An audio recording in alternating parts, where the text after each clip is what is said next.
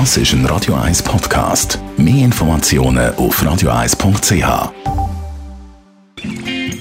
Grünen Minuten auf Radio 1 wird Ihnen präsentiert von Energie 360 Grad. Machen Sie es wie immer, aber umweltfreundlicher. Mit den intelligenten Energielösungen von Energie 360 Grad. Wir reden über das Anzünden vom Holzfeuer. Vergessen Sie darum das, was wir früher vielleicht von Mami und Papi gelernt haben, oder in der Pfadi oder Zefi, Bianca Schweizer von der Umweltarena. Wie zündet man ein Feuer umweltfreundlich an?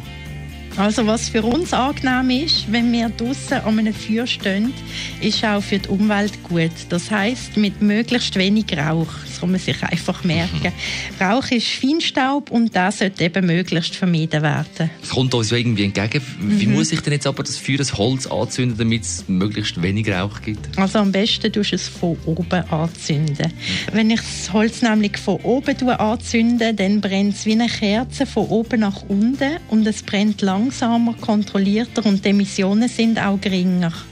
Und an was ich immer daran denke, wenn ich ein Feuer mache, ist einfach auch, dass es genug Sauerstoff muss haben.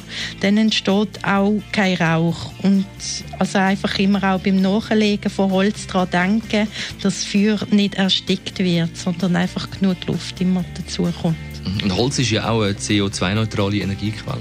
Genau, da ja bei der Verbrennung nur so viel CO2 in die Atmosphäre gelangt, wie auch der Baum während seinem Wachstum aufgenommen hat, gleicht sich das wieder aus und ist somit CO2-neutral.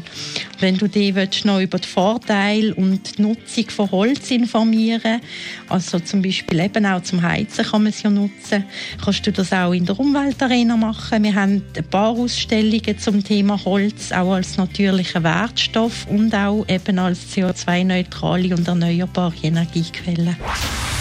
Die grünen Minuten auf Radio 1.